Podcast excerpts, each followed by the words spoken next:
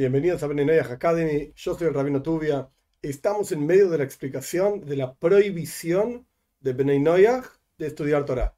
Y ya explicamos de dónde sale, las diferentes ideas, básicamente tres conceptos. Muy bien. Dicho todo esto, ¿qué es exactamente lo que está prohibido estudiar? Porque al fin y al cabo, en estas conversaciones estamos estudiando Torah. Porque el estudio de Torah no significa solamente la lectura específica de un texto, esta palabra, esta palabra, esta palabra, leíste el texto, no leíste, hoy no podés leer. No, señor. La comprensión de Dios, esto es el estudio de Torah. Por cuanto la Torah en sí, ¿qué es? La sabiduría divina.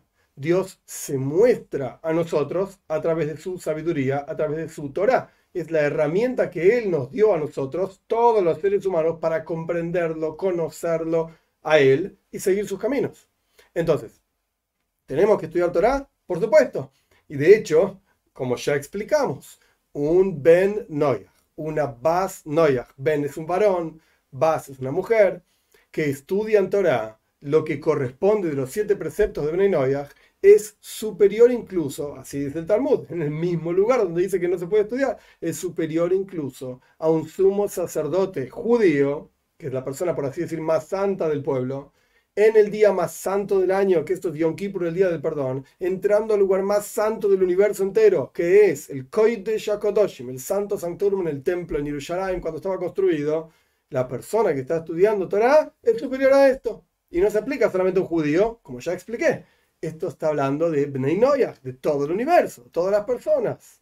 Entonces, evidentemente, debe haber cuestiones que está permitido estudiar y cuestiones que está prohibido estudiar. Y la realidad, contrario a todo lo que puede parecer, y después de tantas explicaciones y tantas vueltas que uno da para explicar las cosas, hay muchísimo más contenido que está permitido estudiar para Bnei Noyach que contenido que está prohibido estudiar para Bnei ¿Y de qué depende esta cuestión de que esté permitido o esté prohibido? Pues de la comprensión, interpretación de una palabra en el Talmud. A partir de que entendamos cómo se entiende, interpretemos esta palabra, vamos a poder decidir, explicar y tener una idea clara de qué es lo que está permitido y qué es lo que está prohibido. ¿Y cuál es esta palabra en el Talmud? Muy bien, cuando el Talmud, y de hecho el Maimónides, el Rambam, que es quien legisla sacando las ideas del Talmud para enseñarnos cuáles son las leyes para Bnei Noyach, etc., cuando el Talmud utiliza, explica la prohibición para que Bnei Noyach no estudien Torah, utiliza la palabra Eisek. Eisek, ¿qué significa? Hay muchas formas de traducirlo. Son tres, tres letras en hebreo. Ain, Samach, Kuf. El que sabe hebreo bien, sabe estas tres palabras, estas, estas tres letras. El que no sabe hebreo, no pasa nada. Pero el Talmud explica, utilizando precisamente las palabras del Talmud, que un no judío, oisek, que oisek es el verbo, que todavía no expliqué qué quiere decir, pero oisek es la conjugación del verbo que hace esa cosa. De Toira, en el estudio de Toira, entonces tiene una pena de muerte celestial, una cuestión espiritual que nos aplica físicamente, etcétera, etcétera, etcétera. ¿Qué es este Isaac? Pues hay dos formas de estudiar, básicamente. Una forma de estudiar es limud, ese es el verbo en hebreo, en Lashon la lengua santa, para hablar del estudio. Limud es el estudio de Torah. Y otra cosa es Eisek Hatoir. Eisek representa un esfuerzo en profundidad y en amplitud, en longitud, etcétera, del estudio de Torah.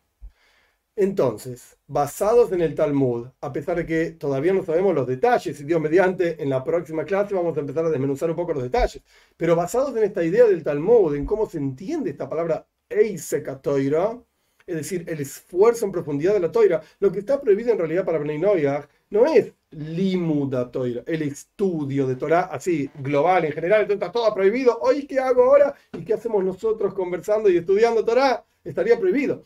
No, no, no, no. Eso no es lo que está prohibido.